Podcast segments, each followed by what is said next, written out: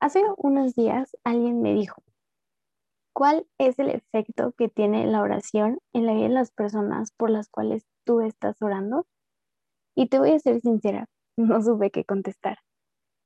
Yo sé que Dios actúa y se mueve en un ambiente de oración, de alabanza, en una vida en rectitud, haciendo su voluntad, pero no sabía qué era lo que pasaba en la vida de las personas que no lo tenían a Él.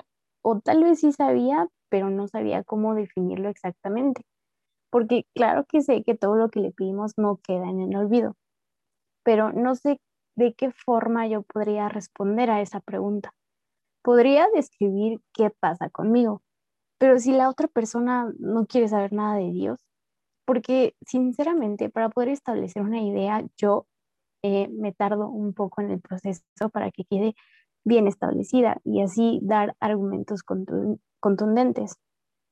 Te digo algo, nunca vamos a encontrar una respuesta maravillosa en ningún lugar si primero no abrimos y escudriñamos nuestras Biblias. Es tan solo Dios demasiado capaz de poder darle un nombre a eso que nosotros no podemos llamar. Dice la palabra de Dios en 2 de Corintios 10, 4 al 5, porque las armas de nuestra milicia no son carnales, sino poderosas en Dios para la destrucción de fortalezas, derribando argumentos y toda altivez que se levanta contra el conocimiento de Dios y llevando cautivo todo pensamiento a la obediencia a Cristo. Y te voy a leer otra versión que dice así. Las armas con las que luchamos no son de este mundo, sino que tienen el poder de Dios para destruir las fortalezas del enemigo. Con nuestras armas también destruimos los argumentos de los que están en contra nuestra y acabamos con el orgullo que no le permite a la gente conocer a Dios. Así podemos capturar todos los pensamientos y hacer que obedezcan a Cristo. Sabemos que no pertenecemos a este mundo. Por lo tanto, nuestras preocupaciones no deben estar enfocadas a las personas, sino al reino dominante, teniendo en cuenta que no son ellos, sino quien arrebata sus vidas. Tenemos armas con las cuales nos toca enfrentar al enemigo, tales como la verdad, la justicia, las buenas noticias contenidas en el Evangelio de la paz, la fe, la salvación, la palabra de Dios y la oración, que son en extremo poderosas, no en nosotros, sino en Dios. Si todo es en Dios, vamos a vencer. Actualmente hay muchas personas que crean doctrinas que se hacen de muchos conocimientos e intentan quitarle importancia a Dios y a su obra, que se inundan de ciencia y se envanecen en sus pensamientos, que, creando fortalezas, murallas, barreras enormes, tan grandes que los sobrepasan a ellos mismos. Muros que solitos se pusieron y ahora les impiden ver y acercarse a la verdad, pues hemos sido nosotros llamados a luchar en contra de esos obstáculos no de las personas, sino de los argumentos, del orgullo que no deja que puedan acercarse confiadamente a Dios y en Cristo, con su poder, los podemos y los vamos a destruir. Se acostumbraba en tiempos pasados a tomar cautivos a los sobrevivientes de una guerra y hacerse de esclavos, quienes eran vendidos y así perdían su libertad. Ser un esclavo significa dejar de andar libremente, sujetar tu cuerpo y tus acciones a quien te haya adquirido en obediencia. Para poder hacer algo, siempre tienes que preguntar y tener satisfecho a tu Señor. Bueno, pues Jesús viene a comprarnos y no solo a nosotros, sino que toma control de nuestras vidas y nuestros pensamientos. Los cautiva a fin de que actuemos de acuerdo a su palabra, pero no en una fe ciega, sino en un conocimiento pleno y ya no envanecido.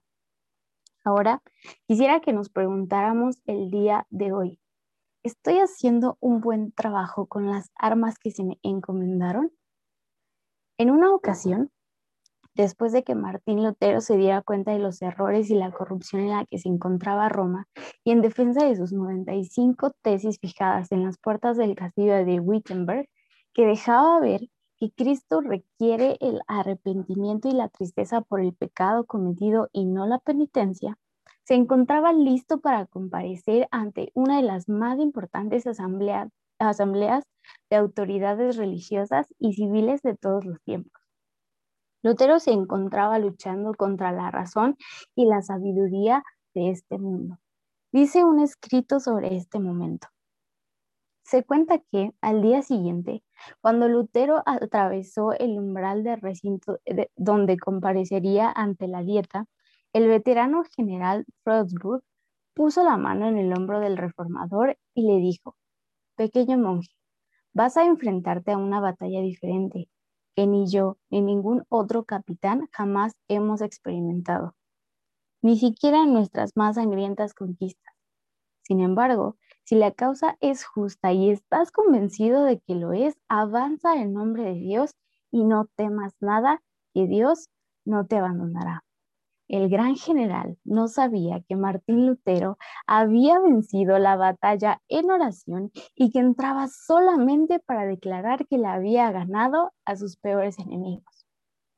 Por último, en Efesios 6:18 dice, oren en el Espíritu en todo momento y en toda ocasión Manténganse alerta y sean persistentes en sus oraciones para todos los creyentes en todas partes. La palabra de Dios y su poder no tienen limitaciones. Su consecuencia siempre será llevarnos a una comunión completa con Él. Es para judíos y gentiles. Los efectos de una oración hecha por ti y por mí, dirigida a los no creyentes, de escuchar atentamente la voz de Dios y compartir sus buenas nuevas, son una vida rendida completamente a sus pies. Tienes en tus manos y a tu alcance todas ellas.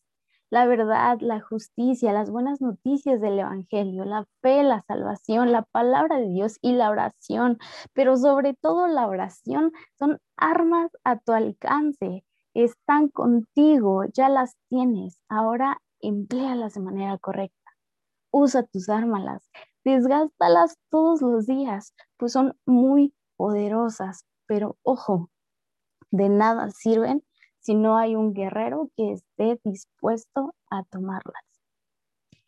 Señor Jesús, el día de hoy nos presentamos delante de ti con un corazón humilde y sencillo que busca agradarte a ti en todo momento tú nos has puesto para que podamos llevar buenas nuevas a todas esas personas, para que intercedamos en todo momento y los pongamos delante de tu presencia.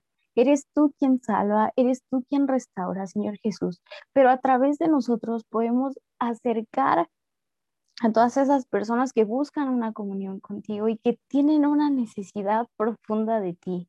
Vivimos en un mundo que ahora vemos que tiene corrupción, que tiene demasiadas cosas que a ti te desagradan. Estamos en un mundo en donde nada es bueno.